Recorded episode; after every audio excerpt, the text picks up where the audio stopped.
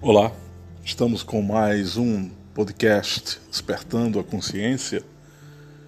Nesse trabalho que nós aqui estamos tentando efetivar em termos de reflexão e de apontamento crítico em face dos temas que envolvem a verdade, em face dos temas que sejam úteis e instigantes e que necessitam de uma maior compreensão, ainda que nós aqui tenhamos que admitir que a nossa perspectiva é apenas mais uma dentre tantas outras que se avolumam em termos de assuntos ou de informações voltadas para a busca da verdade. Portanto, nós aqui não assumimos o vetor do dogma, mas o vetor da reflexão filosófica. O nosso despertando a consciência tem esse mistério, tem essa característica. E aqui aproveito para enviar a cada um de vocês que me ouvem, em quaisquer plataformas que estejam me acessando, meu fraterno abraço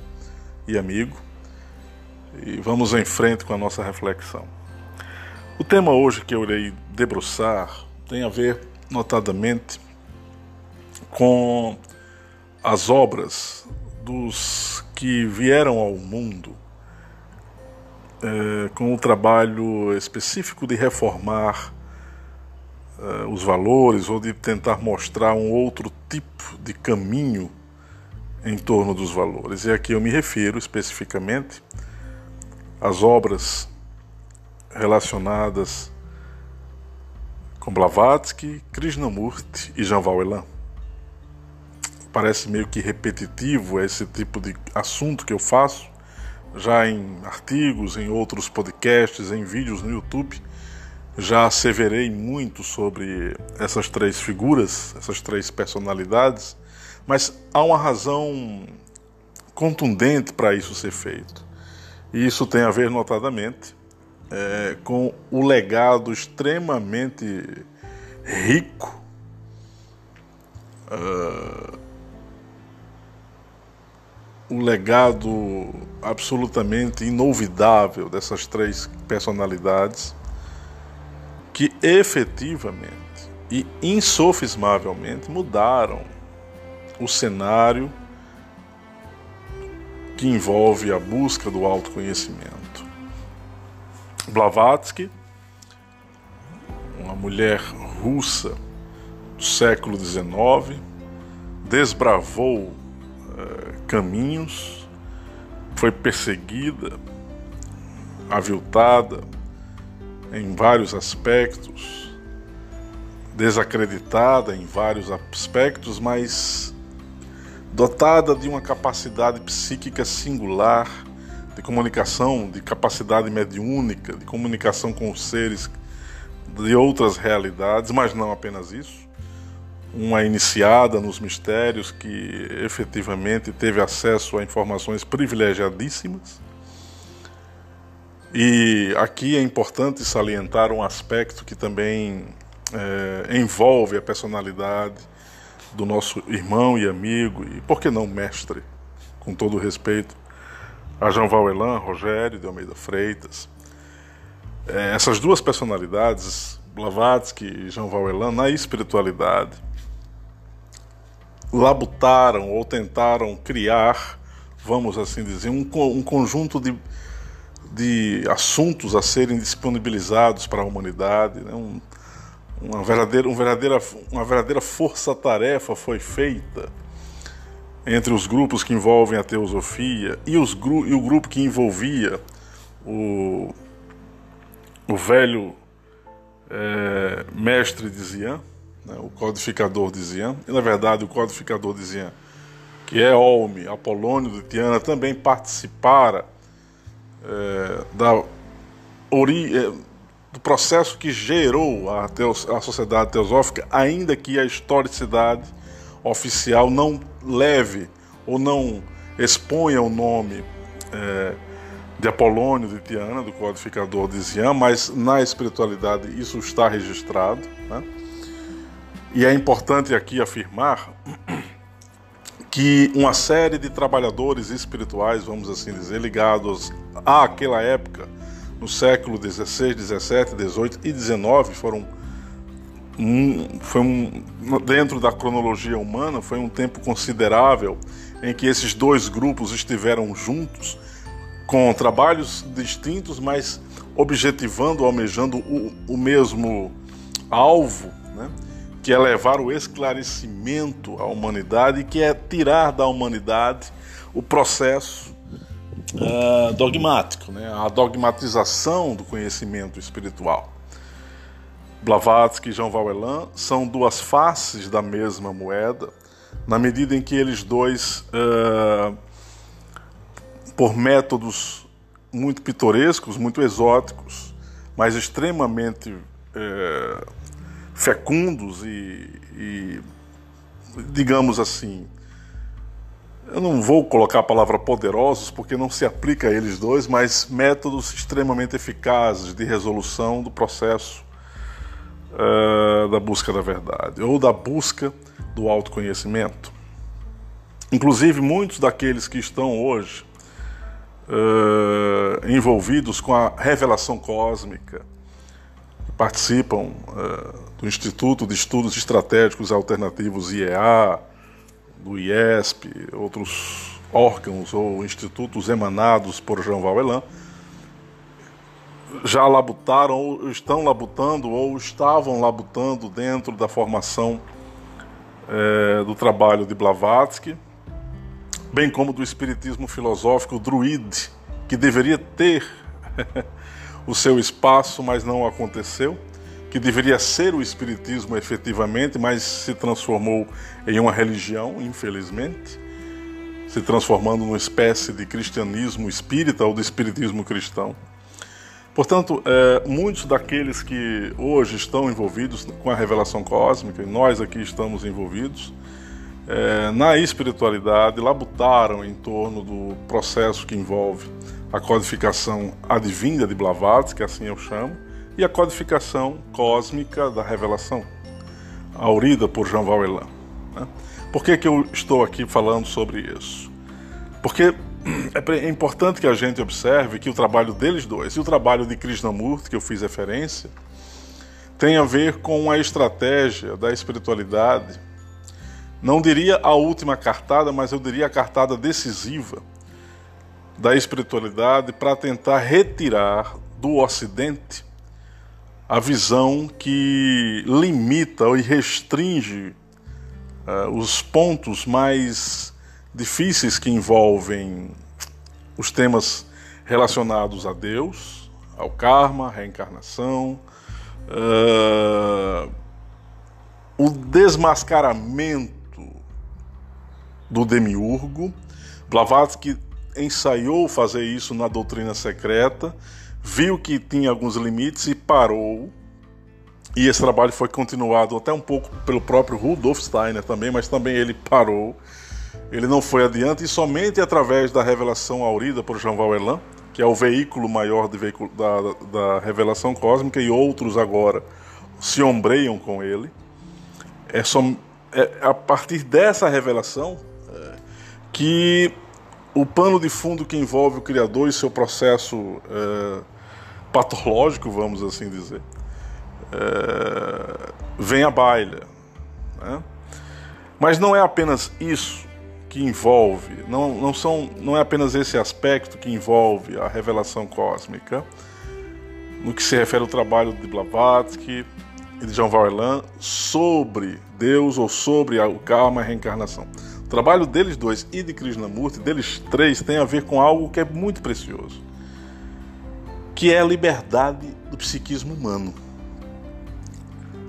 Muitos poderão dizer que liberdade não existe, que liberdade é uma utopia, que a liberdade é produto daqueles que não conseguem admitir os aspectos mais uh, determinísticos, vamos assim, da realidade e por isso buscam um pseudo livre-arbítrio para poderem uh, ter as suas vidas uh, consignadas, né? Mas na verdade, se eu puder aqui falar de uma maneira mais enfática, eu direi que a, que a liberdade ela é. Ela só não é devidamente compreendida ou é, acionada em função das nossas limitações é, genéticas e dos condicionamentos culturais impostos, que precisam ser derrubados para que essa liberdade possa prevalecer. Livre-arbítrio tem a ver com a capacidade de autonomia mental de cada ser humano em face das condições existentes.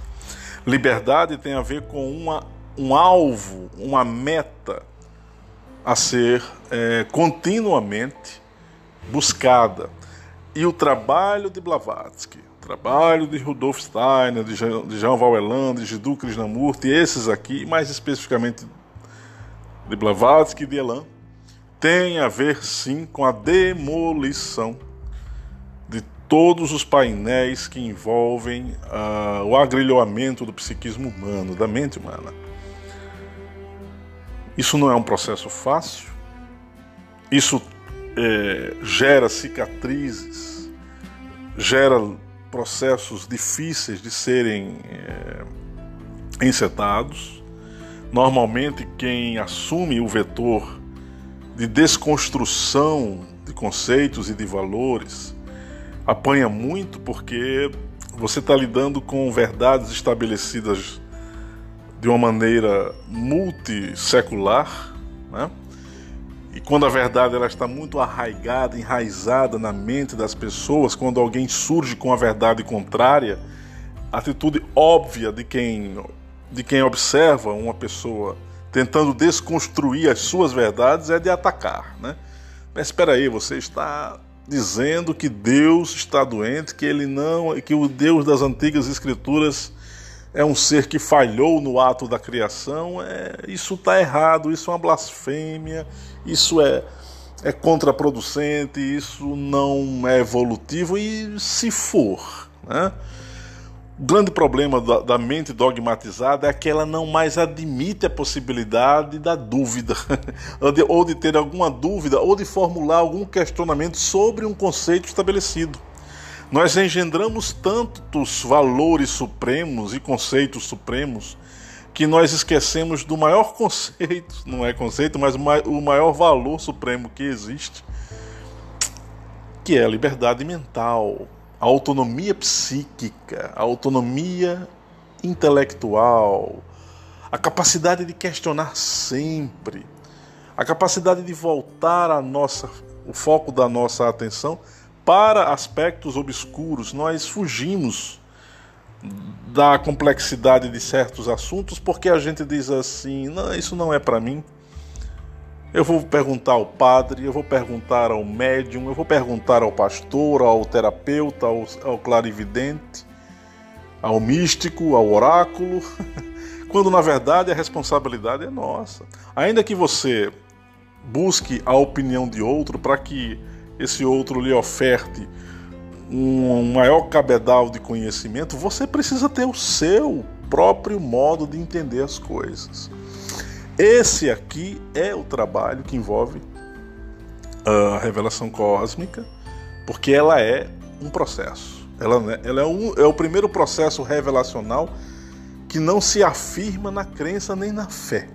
Ela é totalmente destituída desses vetores, ainda que admita que cada um de nós temos a nossa própria fé, ou possamos vir a ter algum tipo de crença, mas a crença e a fé não são os elementos norteadores da revelação atual.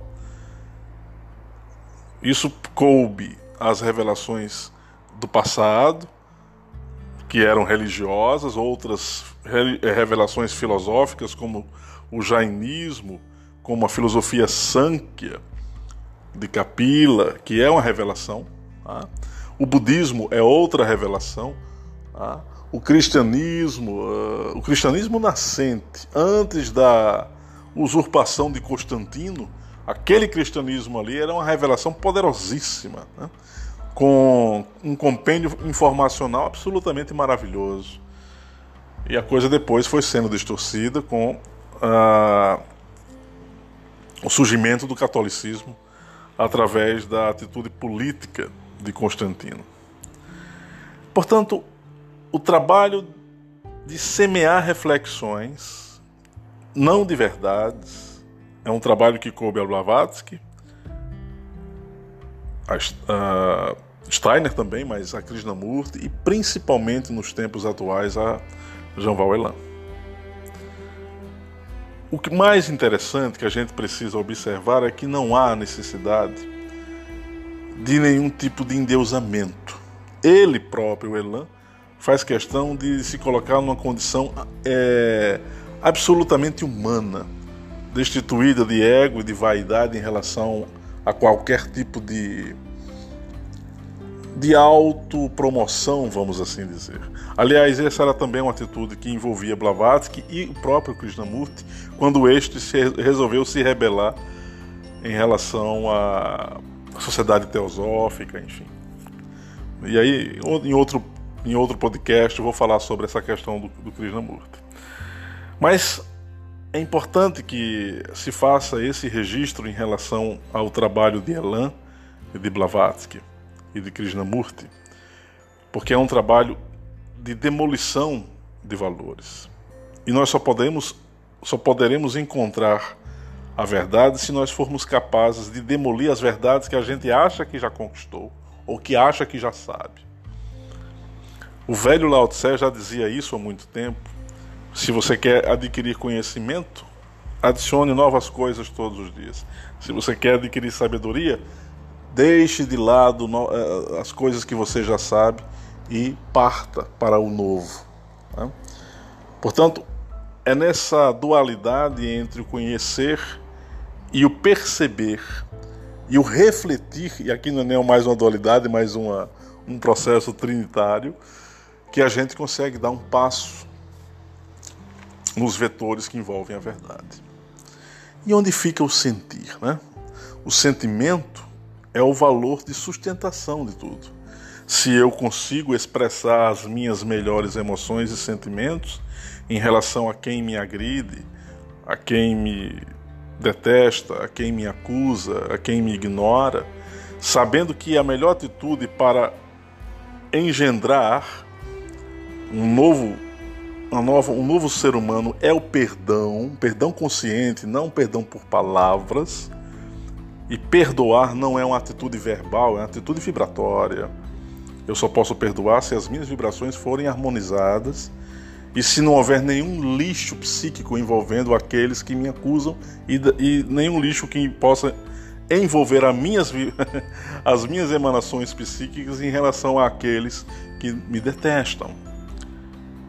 Portanto, a atitude psíquica promovida pelos seres que estão no processo atual de esclarecer, de gerar o esclarecimento na condição humana, é a atitude da compreensão, da autocompreensão, do perdão maduro, da maturidade em perdoar. Assim fez Blavatsky contra os que o acusaram, perdão, contra os que a acusaram, né? É Assim fez Krishnamurti e assim faz o nosso irmão João Varelan e outros nesse processo. Eu estou colocando eles três porque, de fato, é importante observar o legado desses seres, dessas personalidades. E aqui eu estou me repetindo, eu sei, mas é importante que fique bem claro que esses três são referenciais, pelo menos para mim, são. Cada um ao seu modo. E esses três ainda serão devidamente estudados e compreendidos nos círculos acadêmicos, universitários, nos institutos eh, de filosofia do mundo. Tá? Eh, o mundo ainda irá conhecer a obra de Blavatsky efetivamente. A obra dela é conhecida apenas por alguns núcleos esotéricos. O mundo irá conhecer efetivamente a obra do Krishnamurti a obra do Krishnamurti é conhecida apenas por aqueles que se veem envolvidos pelo espiritualismo, mas é preciso dar um passo além disso. E a própria obra de Jean Valjean também será conhecida.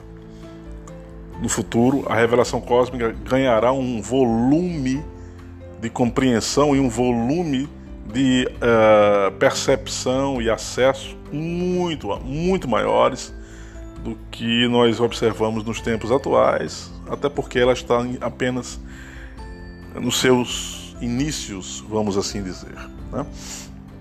Peço aqui perdão já de antemão se eu cometi alguma impropriedade nas minhas palavras, mas eu queria deixar claro nesse podcast a minha homenagem. Se eu, se eu puder aqui dar um nome a, a esse podcast hoje, eu diria uma homenagem aos três grandes luminares, Blavatsky, Krishnamurti e Jean Elan, que representam para mim os desbravadores que me ajudaram a libertar a minha mente dos processos uh, uh, que, envol que envolvem a ignorância e dos processos que envolvem os condicionamentos que ainda eu estou lutando para tentar me desvencilhar. Não é fácil, mas eu sou um teimoso.